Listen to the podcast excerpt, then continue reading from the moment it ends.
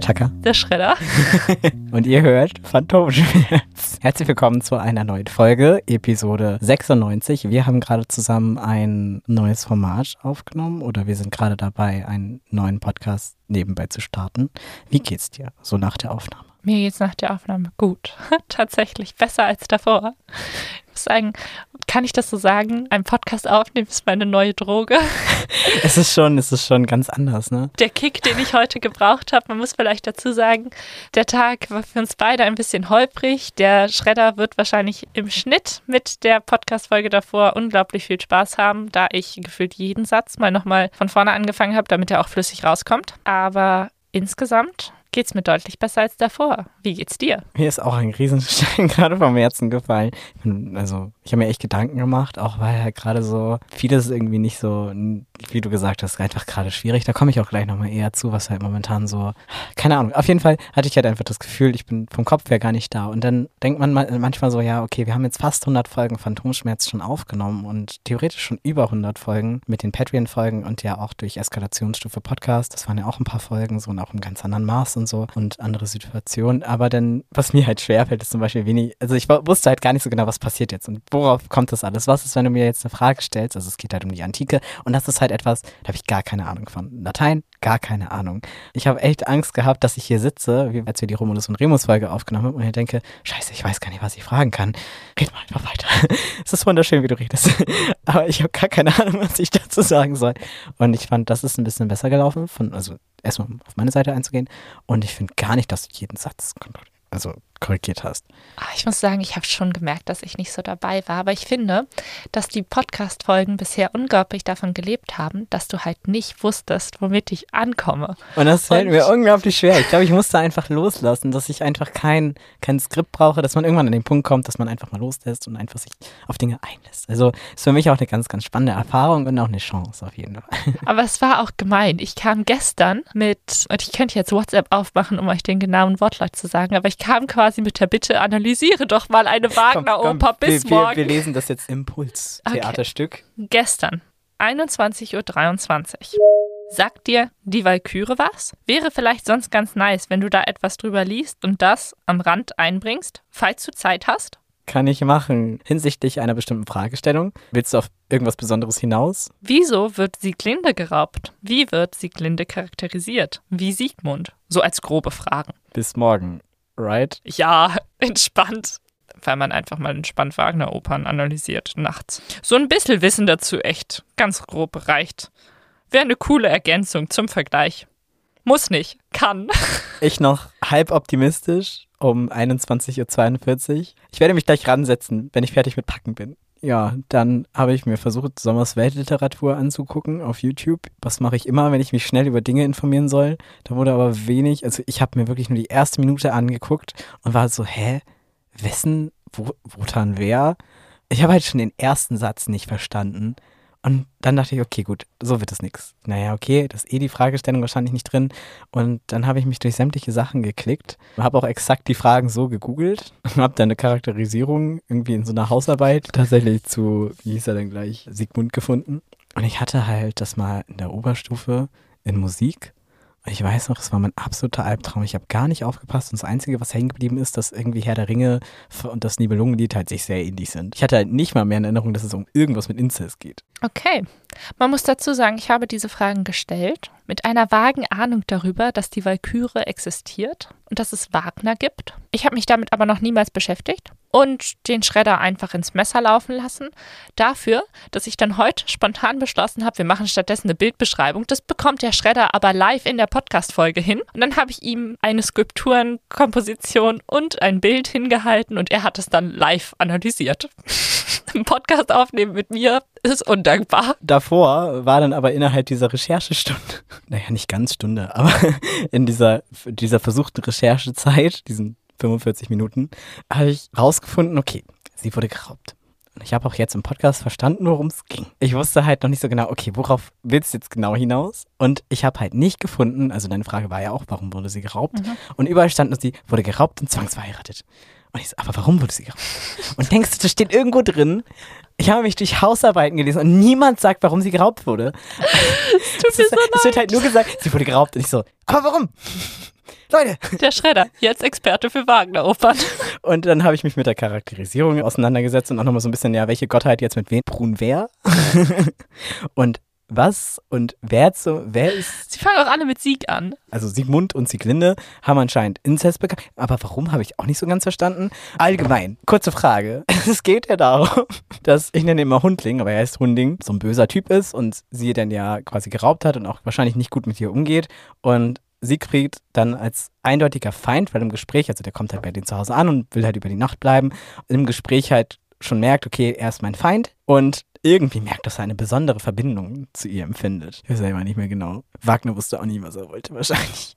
Und dann einigen sie sich aber darauf, dass er trotzdem die Nacht bleiben darf, obwohl die eigentlich schon wissen, dass sie Feinde sind und dass sie sich erst morgen duellieren. Nach dem Motto, nee, also morgen, morgen klären wir das, morgen töten wir uns. Es ist so random. Ja, es tut mir leid, was ich dir nachts noch für Rechercheaufgaben aufdrücke. Es ist ja auch nicht so, als hättest du nicht schon genug zu tun. Ein Krieger irrt durch die Gewitternacht. Es ist Siegmund, gejagt von seinen Feinden.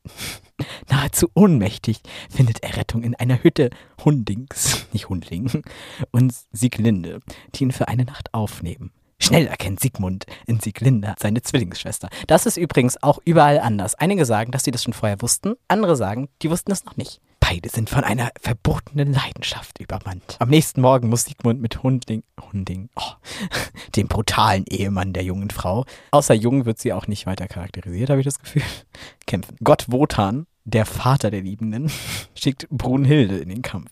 Wo ich mir denke so, Hä? Wer? Was? Anscheinend soll Brunhilde ihm mitteilen, dass, also jetzt wird es nochmal ein bisschen verwirrend, diese soll ähm, auf Geheiß Frickas, der Schützerin der Ehe, weil das ist ja Ehebruch, den Sieglinde begangen hat und Inzest ist ja nochmal doppelt schlimm so, soll sie Sigmund darüber in, in, Kenntnis setzen, dass sie stirbt oder ihn auch töten. Ich weiß es gar nicht so genau. Auf jeden Fall soll der andere halt bevorzugt werden und er soll dabei sterben. So ist die Vorbestimmung anscheinend.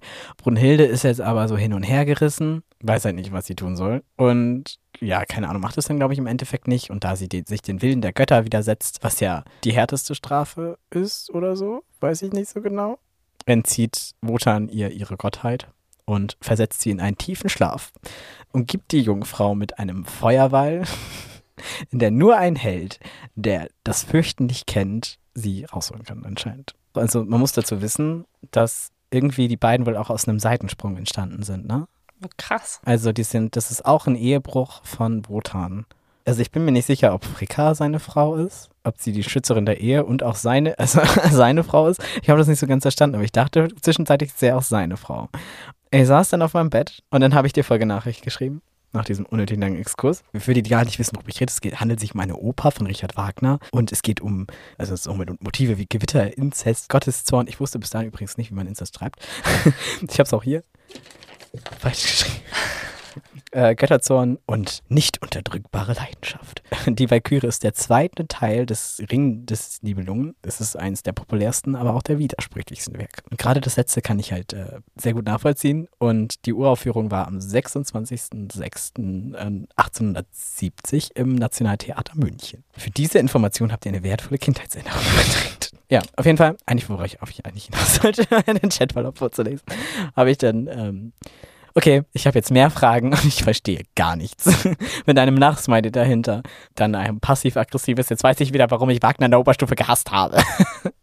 um 22.25 Uhr. ich habe dir dann daraufhin eine gute Nacht gewünscht. Zu warum wurde sie geraubt habe ich, finde ich tatsächlich nichts. Char Charakterisierung ist auch eher mau. Also Sigmund schon, aber Sieglinde, zu Sieglinde findet man einfach nichts, außer dass sie jung war.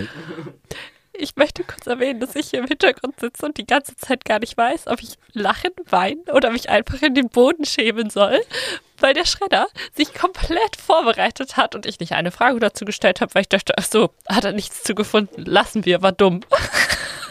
Wagners politische Haltung ist aber auch kein Gespräch. Also das ist schon, also ja, seine, nicht, dass es kein Gespräch wert ist, sondern seine politische Haltung macht ihn für kein Gespräch wert. Das stimmt, das stimmt. Ich muss auch sagen, ich kenne Wagner ansonsten tatsächlich nur aus den Darstellungen im Schloss Neuschwanstein und davon, dass er gerne von Vegetariern gehört wird, die unvorstellbar schlimme Kriegsverbrechen begehen und Gedankengut durch die Gegend posaunen, das ich hier gar nicht weiter benennen möchte, weil ich das so. Spielst du auf Hitler an? Ja. Hm, okay. Für die, die es nicht begriffen haben, also ja. Wagner, Hitler, Zusammenhang. Aber gut, um mal bei euren Podcast-Kategorien zu bleiben, ähm, bleibt natürlich die Frage, ist das dein Hassmoment der Woche? Oder möchtest du vielleicht, war noch was schlimmer als deine Freundschaft zu mir? Ich bin sehr dankbar für diese Freundschaft. Außerdem. Du musst das nicht sagen. Nein, das schreibe ich auch raus. Der Schredder erzählt das alles freiwillig.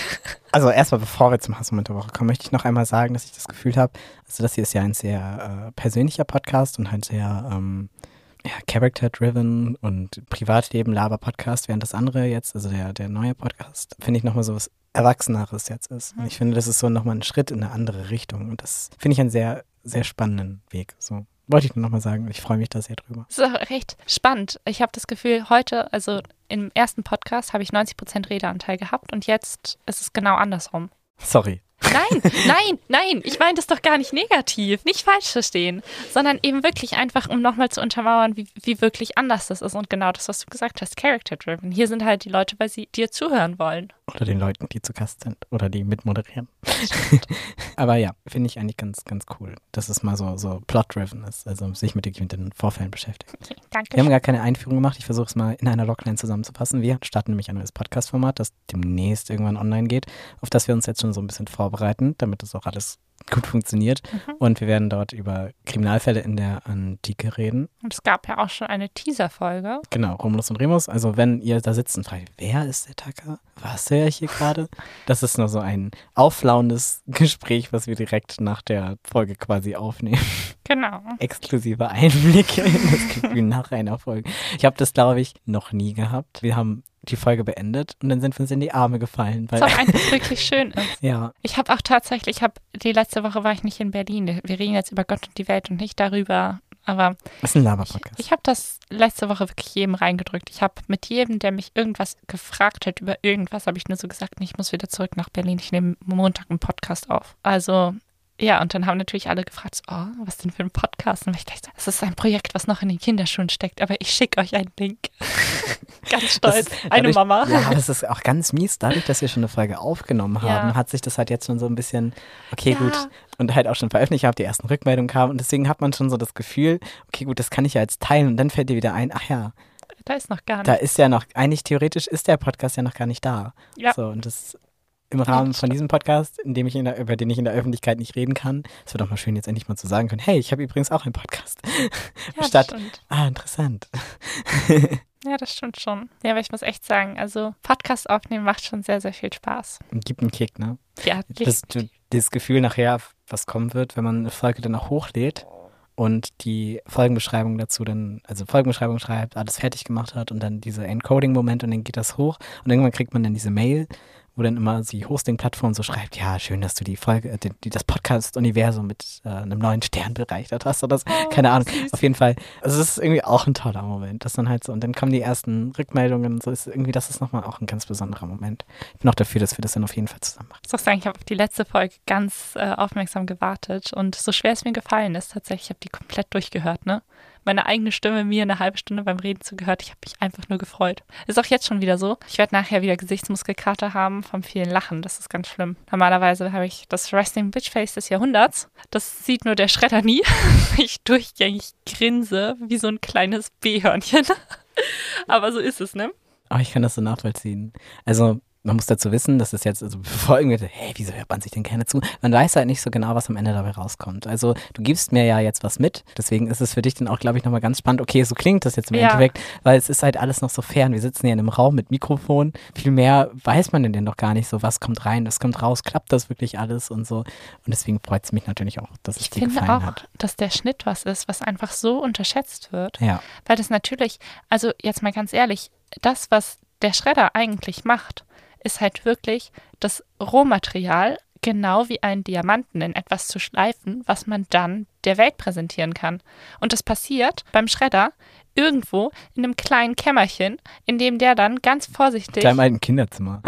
das stimmt. Das passiert dann beim Schredder in meinem alten Kinderzimmer, in dem er dann ganz vorsichtig und mit Bedacht verschiedene Tonspuren übereinander schiebt. Wenn wir beide übereinander reden, dann muss er gucken, dass man eben nicht einen doppelt hört sozusagen, welche Tonspur er da nimmt. Und das ist so kompliziert, dass ich echt sagen muss, ich habe einfach einen heiden Respekt davon. Das kriegt ja, keiner mit. Das ist eigentlich auch immer ein bisschen schade, finde ich. Also Schnitt, gerade bei mir, nehme immer mir sehr viel Zeit dafür. Ist halt locker schon mal so, auch mit finalen Durchhören und so, das dauert dann ja auch meistens dann mhm. nochmal zwischen eine halbe Stunde und Stunde, ist man doch immer eine ganze Weile beschäftigt mit. Also ich brauche eigentlich immer so fünf bis zwölf Stunden Je nach Länge. Also wir haben dann jetzt mhm. zum Beispiel diese Drei-Stunden-Folge, die wir damals mit Jan Horst, da habe ich zwölf Stunden geschnitten. Bin halt auch kein Profi da drin. Auseinanderschneiden ist halt Editing, was man sich so mit der, das Handwerk dahinter so und das zusammensetzen, so dass es halt irgendwie harmonisch ist, weil du kannst mit Geschwindigkeiten und so und wie man jetzt Abstände lässt, kann man ganz viel erzählen, auch mit Stille halt so. Das ist dann wiederum die Montage. So nennt man das beim Film. Das ist halt diese, das ist wiederum der künstlerische Aspekt.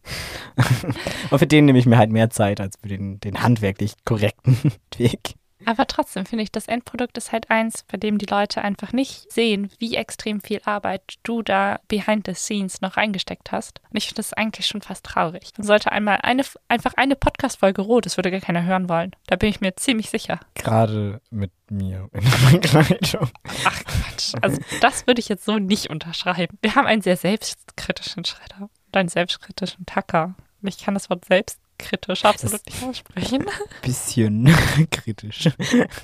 das stimmt, ein bisschen. Kurz zu deinem Hassmoment der Woche. Oh, mein Hassmoment der Woche. Ich versuche mich kurz zu halten. Meine Schwester ist in einer gleichgeschlechtlichen Beziehung. Ihre alte Ehe wurde bereits geschieden und äh, sie hat eine Scheidungsurkunde, muss jetzt aber die Eheurkunde, die sie nicht hat, für die nächste Ehe mitbringen, obwohl sie die Scheidungsurkunde hat. Also das heißt, das ist ein Bürokratiewust, den überhaupt keiner versteht. Deutschland halt. Und sie ist einfach so glücklich, endlich eine gute Beziehung zu haben, möchte ihre wirklich nette, ich sag einfach mal Frau, auch wenn sie noch nicht verheiratet sind aber die beiden sind so süß zusammen. Sie möchte ihre Freundin zu ihrer Frau machen und Deutschland sagt nein. Das ist einfach so traurig, vor allem, weil ich weiß, dass das dir ähnlich geht, weil Deutschland sich, ja, was soll ich sagen, die deutschen Behörden sind homo, trans und menschenphob. Sie hassen alles und versuchen es einem besonders schwer zu machen. Beschreibt es ganz gut, ja.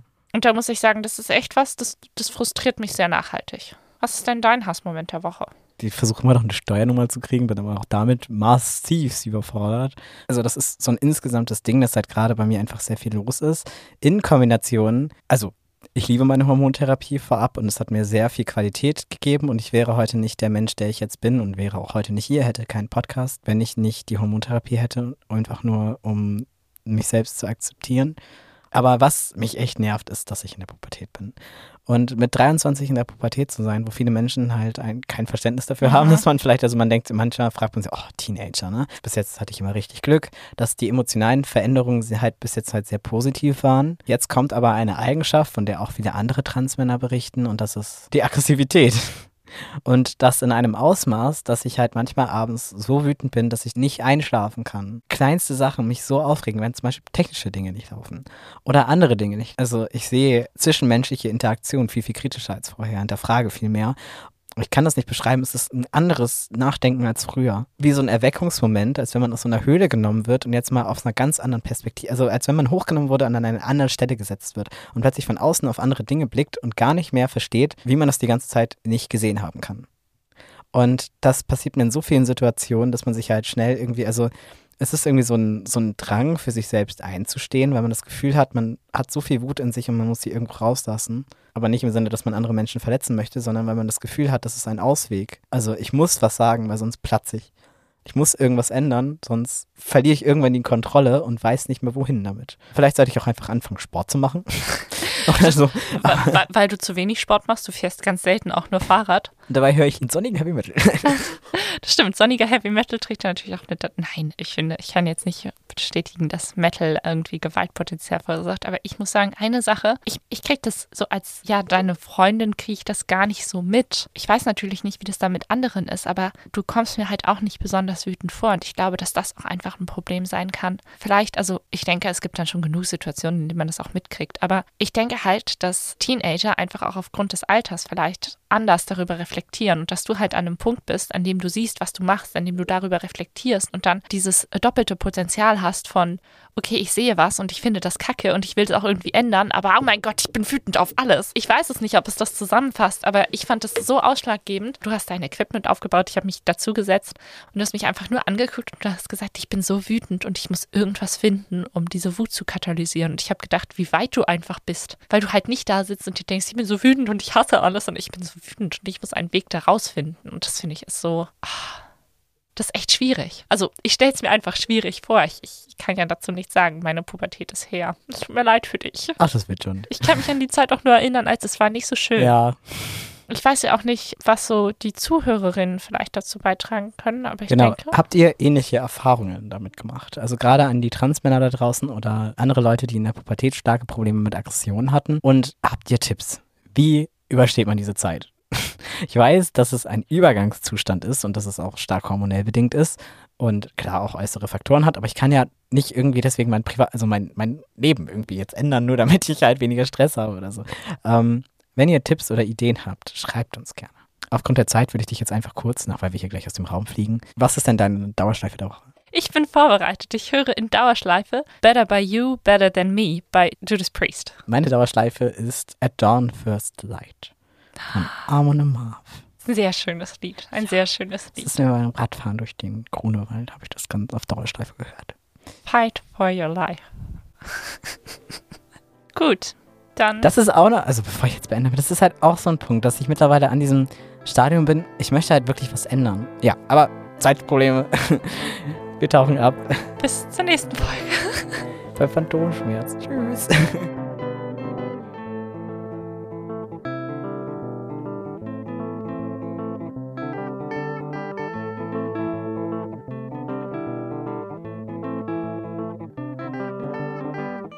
Ähm, nur Okay, ganz kurz, wir haben vier Minuten. Ich weiß nicht, ob dann das Licht ausgeht. Bis es ist 16.56 Uhr mal so mittendrin. Wir können noch ein paar, bisschen, paar Minuten überziehen. Ja? Aber ich muss auch noch abhauen. Okay. Ähm, jetzt freundliche Unterstützung, damit ich nicht alleine ausnehme. ich lieb. Oh, danke, ich dich auch. Ich freue mich natürlich auch, dass ich mitmachen darf.